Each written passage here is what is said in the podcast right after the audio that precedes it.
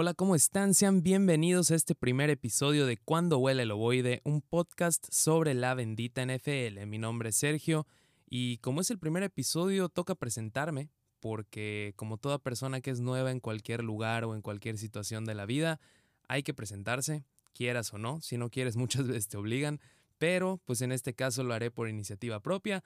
Mi nombre es Sergio, tengo 22 años, Llevo viendo bien, bien la NFL aproximadamente desde hace unos cuatro, tres más o menos. Y digo bien, bien porque pues de chavillo sí veía la NFL, pero no tan constante ni analizando los partidos tan a fondo como lo hago ahorita.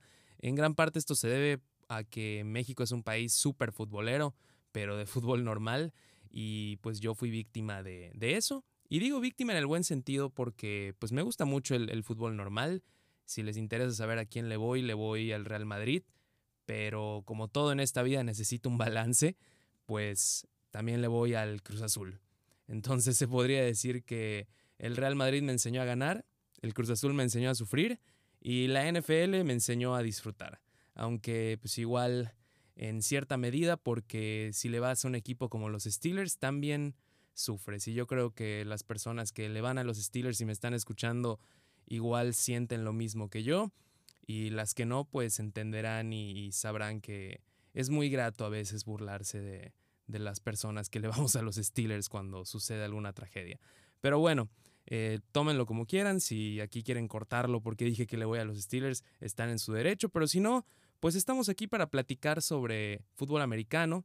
Y la razón por la que inicié este podcast es porque quiero compartir mi pasión por el fútbol americano con, con todos ustedes y para estar analizando la semana tras semana de la NFL, eh, la previa de los partidos, luego el análisis posterior. Igual meteremos por ahí algo de fantasy fútbol, que es algo que disfruto muchísimo, pero obviamente lo disfruto cuando gano, cuando pierdo. No creo que haya nadie que disfrute perder en fantasy fútbol.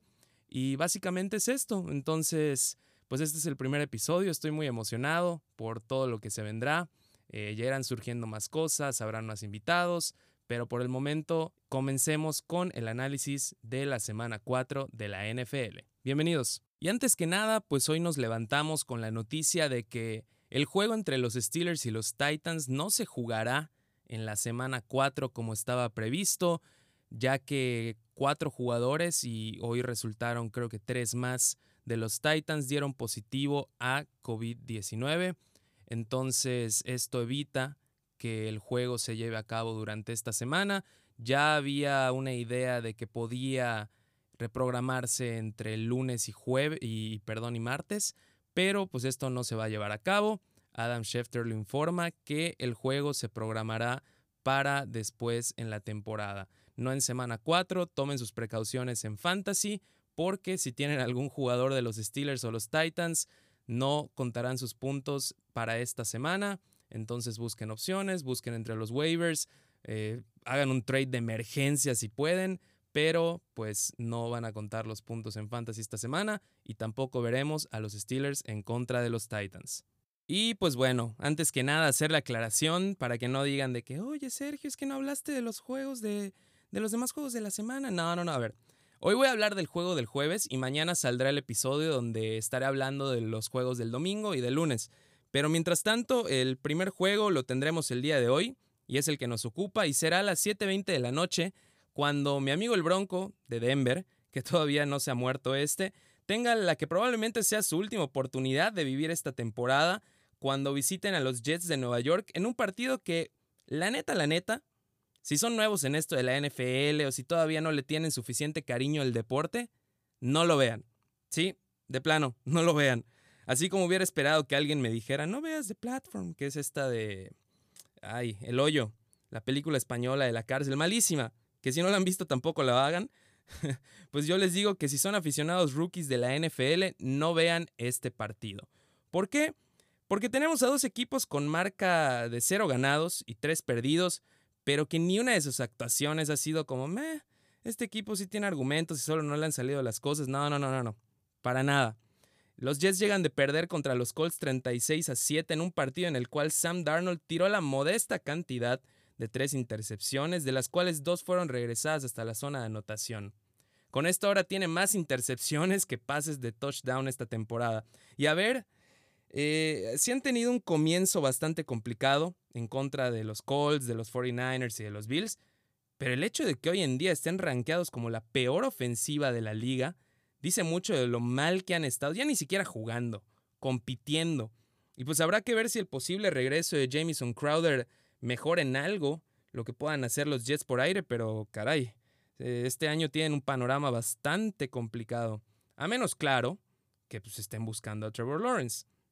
No lo sé, pero pues ahora vamos con los Broncos que iniciarán con Brett Favre, ah, perdón, perdón, Brett Ripien como coreback, las coincidencias, ¿no?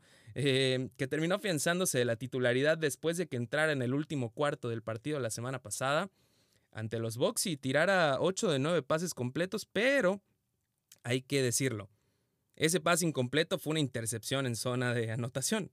Pero bueno, Ripien se convertirá de esta forma en el noveno coreback titular que utilicen los Broncos desde la salida de Peyton Manning en 2015. Y si me preguntan, yo creo que serán 10 para la próxima semana si Ripien no consigue una buena actuación y terminen por meter a Blake Bortles de titular. Un Blake Bortles que llegó a cubrir la baja de Drew Locke supuestamente, pero pues ahí anda esperando en la banca. Eh, es un caso muy triste este de los Broncos, la verdad, porque a principio de temporada pintaban para meterse en playoffs, pero las lesiones fueron permeando este equipo hasta dejarlo sin Von Miller, sin Cordan Sutton, sin Drew Locke, sin Philip Lindsay.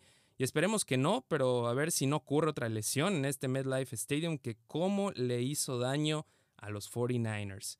Muchos argumentan que se debe al pasto sintético. Inclusive JC Treader, que es el presidente de la Asociación de Jugadores, presentó un estudio en el que dice que se presentan un 28% más de lesiones en las extremidades inferiores cuando se juega en pasto artificial y pidió a la NFL transicionar por completo al pasto natural. La verdad habrá, que estar pendiente de esta situación, pero en fin, eh, ¿qué hay que ver en este partido? ¿Por qué deberían ver a dos equipos que, se han, estado, que han estado jugando pésimo comenzando esta temporada? Porque afortunadamente para uno de ellos la mala racha puede terminar el día de hoy y tendrán la gloriosa oportunidad de poner una victoria en su récord, a menos que digan, abrázame hermano, y quieran dividir esa victoria en un empate, lo cual yo creo que sería el colmo, porque si vamos a chutarnos este partido, mínimo que gane alguien. Ya si no es mucho pedir que se ponga bueno el juego. Pero bueno, eh, esto es lo que veremos el día de hoy. Dos equipos que buscan su primera victoria, pero yo creo que los Broncos tienen más ganas y más necesidad de conseguirla que los Jets, aunque ojo, si los Jets dijeran cut the crap y quisieran sacar el partido, yo creo que podrían por la mayor, entre comillas, experiencia que tiene el equipo y su coreback, a comparación de unos Broncos que usarán un coreback que tendrá su primer inicio en la NFL. No creo que sea el caso, así que voy con los Broncos en este partido. Eh, dudo que sea de tantos puntos y de tantas emociones, pero por el bien de todos los que verán, veremos, verán, no, la verdad no sé todavía, pero espero estar equivocado. Eh, que el hecho de jugar en horario estelar motive tantito a estos equipos y nos den algo digno de Thursday Night Football. Pero ya veremos qué pasa cuando vuele el ovoide.